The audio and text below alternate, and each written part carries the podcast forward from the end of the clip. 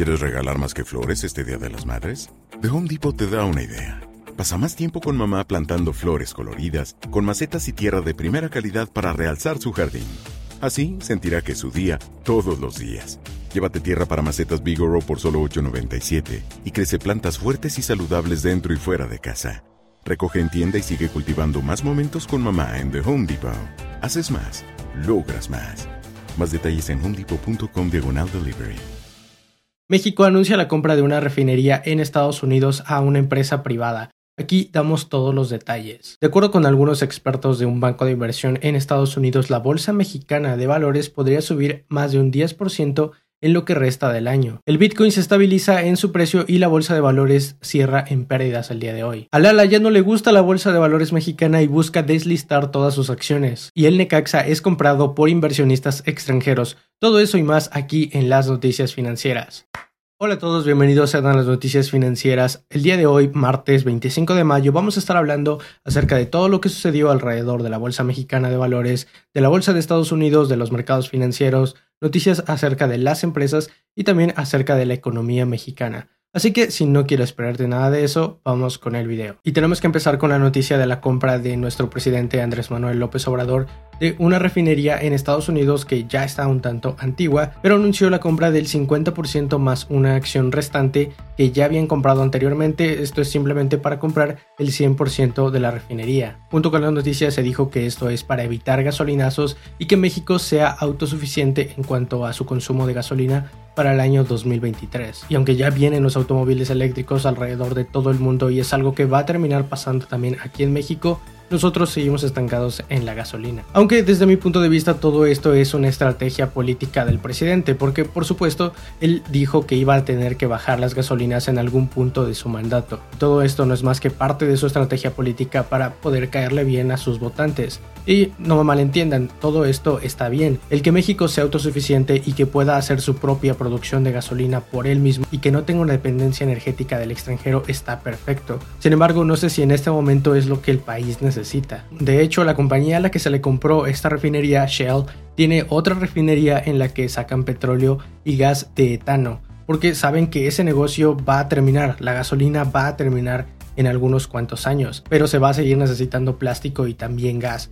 Entonces tienen esa otra refinería con la que piensan sacar otros productos que van a seguir teniendo demanda en el futuro, pero no la gasolina, en especial en Estados Unidos donde se está incentivando por los autos eléctricos. Shell sabe eso y por eso está vendiendo su refinería, aunque también existen algunas presiones de Estados Unidos para esta empresa para que reduzca su huella de carbono, la cual se tiene que disminuir porque Estados Unidos como país ha hecho compromisos con el mundo para reducirla y dejar de emitir carbono en determinados años. Así que esperemos que esta sea la mejor decisión que se haya tomado en el largo plazo y que no sea una decisión simplemente política. De ahí nos vamos a noticias de la Bolsa de Valores mexicana y es que parece que tiene muy buenas perspectivas por los extranjeros. Algunos analistas de Morgan Stanley, un banco de inversión en Estados Unidos bastante afamado, indican que la bolsa de valores podría llegar hasta los 54 mil puntos, de los 49.800 a los que se encuentra aproximadamente al día de hoy. Y de hecho, el crecimiento de la bolsa de valores, si lo comparamos junto con el SP 500 de hace un año hacia acá, ha sido bastante similar y no le pide nada al S&P. Pero analistas de otros bancos como Banco Bradesco y Monex indican que podría ir incluso más hacia arriba gracias a la recuperación económica global y que el principal índice de México, el índice de precios y cotizaciones, podría llegar hasta los 55 mil puntos, lo cual se traduce en aproximadamente un 10% de rendimiento. Todo esto para mediados del año 2022, así que podría ser un buen momento para invertir en la Bolsa Mexicana de Valores. Aunque también recuerda hacer tu propia investigación si es que quieres hacerlo parte de tu portafolio. Recuerda hacer tus propias investigaciones, ya que ahorita las valuaciones de las empresas mexicanas ya no están tan baratas como lo estaban hace unos cuantos meses. Pero seguimos con noticias de la economía mexicana y esta es una encuesta que se le hizo a varias empresas acerca de su perspectiva. Aproximadamente a 700 empresas el Infonavit le acaba de hacer esta encuesta y esto fueron lo que contestaron. Más del 70% de las empresas encuestadas dijeron que para menos de un año esperan que ya se encuentren en el punto en el que se encontraban antes de la pandemia y también dijeron que en este primer semestre del año 2021 esperan una recuperación bastante buena tanto en sus ventas y en sus ingresos. La recuperación económica global nos está empujando para que podamos salir, ya que todas estas empresas parece que sí tienen buenos ojos en el futuro de la economía mexicana, al menos en el corto plazo. Pero ahora seguimos a la siguiente sección que son los mercados. Vamos a hablar de commodities, la bolsa de valores, la bolsa de valores mexicana y todo lo que tenga que ver con mercados financieros. Los índices alrededor del mundo, tanto el asiático, el japonés y el europeo, siguieron al S&P 500 el día de ayer lunes que cerró en ganancias y también cerraron con ganancias. Mientras que el día de hoy el índice de precios y cotizaciones bajó un 1.28% perdiendo 630 La bolsa de valores de Estados Unidos inició muy bien el día con muy buenas ganancias. Sin embargo, conforme fue pasando el día y conforme cerró la bolsa, el S&P 500 cerró con pérdidas de 0.2% mientras que el Nasdaq siguió subiendo con ganancias en todas sus acciones FANG y agregó un 0.6%. El Bitcoin se estabilizó más o menos en los 38 mil dólares en los que se encuentra en este momento después de algunos tweets de Elon Musk de que estaba en algunas reuniones con los más grandes mineros de Estados Unidos. A su vez, las empresas relacionadas a Bitcoin como MicroStrategy, Tesla o Coinbase también se regularizaron y mostraron ganancias, pero varias empresas se estuvieron moviendo bastante durante el día, como por ejemplo Lordstown. Esta empresa de automóviles eléctricos cayó más de un 12% en el precio de sus acciones después de cortar con las expectativas a futuro a los inversionistas. Las acciones de un restaurante afamado en Estados Unidos, Shake Shack, subieron más de un 7% después de que Goldman Sachs subiera el rating de su acción como bueno, después de las noticias de que la vacuna de Moderna es 100% efectiva en los menores y en adolescentes, sus acciones subieron más de un 2%. Vimeo cayó más de un 16% en su debut en el Nasdaq como una sola empresa. Canopy Crowd, que es una empresa de hierba, subió más de un 6% después de que una firma actualizara el rating de su acción como positivo y comprar. Las acciones de Petco, esta empresa que vende productos de mascotas, cayó más de un 3% después de que anunciara que iba a emitir nuevas acciones secundarias. Coinbase tuvo buenas noticias y aparte el precio del Bitcoin se estabilizó, así que agregó un 5% a su cotización. Pero cerró el mercado de la bolsa de valores y otras empresas siguieron subiendo, como por ejemplo Nordstrom que no superó las expectativas de mercado y cayó más de un 7%. Urban Outfitters subió más de un 6% después de superar con las expectativas de Wall Street. Otra empresa que también subió fue Scalar, que es una empresa de seguridad, la cual subió más de un 8% después de buenos resultados. Y Agilent Technologies también subió más de un 3% esta acción de manufactura después de tener buenos resultados ante Wall Street. También tenemos noticias relacionadas con Amazon que básicamente no afectaron el precio de su cotización porque fue una noticia buena y una noticia mala. Un fiscal demandó a Amazon por monopolio por aumentar los precios ilegalmente y también reportaron que sus ingresos por anuncios en su misma plataforma son mayores que los de Snapchat, Twitter, Roku y Pinterest combinados. Y de hecho este pequeño negocio de Amazon tuvo un revenue de más de 7 mil millones de dólares, creciendo un 77% con respecto al año anterior. Pero ahora nos pasamos con las noticias de las empresas tanto nacionales como internacionales. Y tenemos que empezar con la noticia de que Lala le hizo saber a sus inversionistas que ya no está interesado en estar listado en la Bolsa de Valores mexicana. Actualmente tiene como un 25% de acciones en circulación en la Bolsa de Valores que están listadas y dijo que va a terminar de comprar todas las acciones con aproximadamente 20% de ganancias al precio en el que se encontraba en el momento de dar el anuncio porque después del anuncio sus subieron y ya prácticamente se encuentran al precio en el que las estarían comprando. Pero a todo esto nos queda la duda del por qué se quieren deslistar de la bolsa. ¿Qué fue lo que pasó para que Lala quiera hacer todo esto?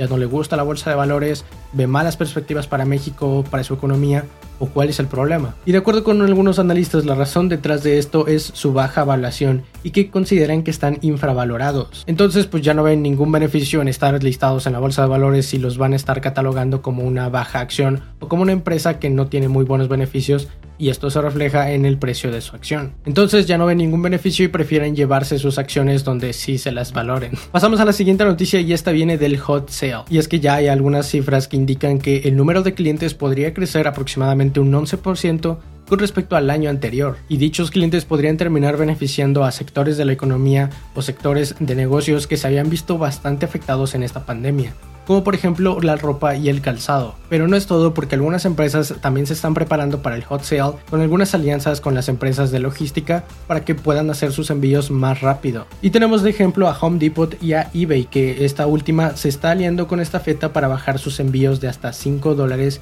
con productos enviados desde Estados Unidos. Así que esperamos que terminen beneficiando a la economía que se realiza un gran gasto en, este, en esta época de ofertas y también ten cuidado de no comprar cualquier cosa, solamente compra aquello que ya tenías planeado comprar con anterioridad y que estos momentos de descuentos en las tiendas y en las páginas te sirva simplemente para realizar esas compras y no para comprar cosas que veas y digas, ah, porque tiene un buen descuento la voy a comprar, sino que sea algo que ya tenías planeado con anterioridad. Pero después de la noticia de que LG va a estar dejando el mercado de los smartphones en México, nos queda la duda de entonces quién va a ocupar su lugar, quién se va a quedar con la parte del mercado que LG estaba utilizando. Y parece que ya se van dando algunas tendencias y tenemos que Motorola, Samsung y Xiaomi se van a quedar con parte del mercado que tenía LG. Y ahora se encuentran con el 21.5, 19.5 y 12.2 de participación respectivamente. Y aunque Huawei se encuentra un poco por encima de Xiaomi en cuanto a participación de mercado, y Apple se encuentra un poquito por debajo de Xiaomi, parece que las tendencias indican que Xiaomi va a ser el que se va a ver beneficiado y que Huawei y Apple van a seguir bajando su cuota de mercado. Y todo indica que Motorola, Samsung y Xiaomi van a ser los tres partícipes que se queden con la mayoría del pastel en México. Pero ahora pasamos a noticias de los gimnasios, y es que los gimnasios probablemente ha sido de los negocios que más afectados se han visto durante esta pandemia porque por supuesto quien quiere ir al gimnasio cuando estamos en pandemia y con muchísimas personas es prácticamente un foco de contagios. Y los dueños de los gimnasios a través de una asociación de gimnasios están diciendo que no esperan recuperar sus suscripciones como estaban antes de la pandemia hasta el primer trimestre del año 2022. Y hasta que no todas las personas se encuentren vacunadas no ven que puedan regresar al negocio como lo estaban anteriormente. Y es que tan solo para darnos una idea de qué tan fuerte fue el golpe para los gimnasios, tan solo antes de la pandemia se encontraban alrededor de unos 12.000 gimnasios en el país, pero para este momento se encuentran menos de 9000. Pero pasamos a noticias del Necaxa porque algún grupo de inversionistas extranjeros acaba de comprar al club de Necaxa. Y el Necaxa ahora se encuentra en manos del mismo dueño que compró a DC United en Estados Unidos y a Swansea City de Gales. Pero solamente se compró el 50% de la empresa, lo cual significa que el dueño actual, el dueño que tiene al club, todavía sigue teniendo el control y no ha perdido el control absoluto ahora que ha sido comprada. Y esperemos que esto sea bueno para el club, para que puedan tener más presupuesto, para que puedan traer mejores jugadores y que asimismo se eleve la calidad y el nivel del fútbol mexicano. Pero ahora pasamos a noticias de la economía internacional y parece que los tres hombres más ricos del mundo no tienen tanta diferencia entre ellos. Esto después de que las acciones del grupo LVHM o LVHM, que prácticamente contiene a las marcas de ropa y de accesorios y productos más lujosos alrededor de prácticamente todo el mundo, y bueno, después de que este lunes subieran, hicieron a su principal tenedor de acciones el hombre más rico de este mundo por algunas horas. Y Bernard Arnold, que es el principal accionista de esta empresa, se convirtió en el hombre número uno con la fortuna más grande en el mundo, desplazando a Jeff Bezos pasándolo a segundo lugar. Y aunque Jeff Bezos regresó a tener el puesto número uno unas cuantas horas después, ahora Elon Musk se encuentra en el tercer lugar después de que se desplomaran las acciones de Tesla sustancialmente en lo que lleva del año. Pero bien, esas son todas las noticias que tienes que saber que sucedieron alrededor del mundo financiero hasta el día de hoy, martes 25 de mayo. Recuerda escuchar las noticias financieras en el formato de podcast, compartir el video para que cada vez más personas estén informadas acerca de todo lo que sucede. Y eso es todo por el día de hoy. Mi nombre es Alejandro y espero que tengas una excelente inversión. Bye. Hola, yo soy Alejandro y este es mi gato. Se llama Getulio. Como puedes ver, a Getulio le encanta comer. Así que ayúdame a alimentarlo. Suscríbete a este canal. No lo hagas por mí, hazlo por Getulio. Me estoy quedando sin dinero. Ohio, ready for some quick mental health facts? Let's go. Nearly 2 million Ohioans live with a mental health condition. In the U.S., more than 50% of people will be diagnosed with a mental illness in their lifetime. Depression is a leading cause of disability worldwide. So, why are some of us still stigmatizing people living with a mental health condition when we know all of this? Let's listen to the facts and beat the stigma. Ohio, challenge what you know about mental health at beatthestigma.org.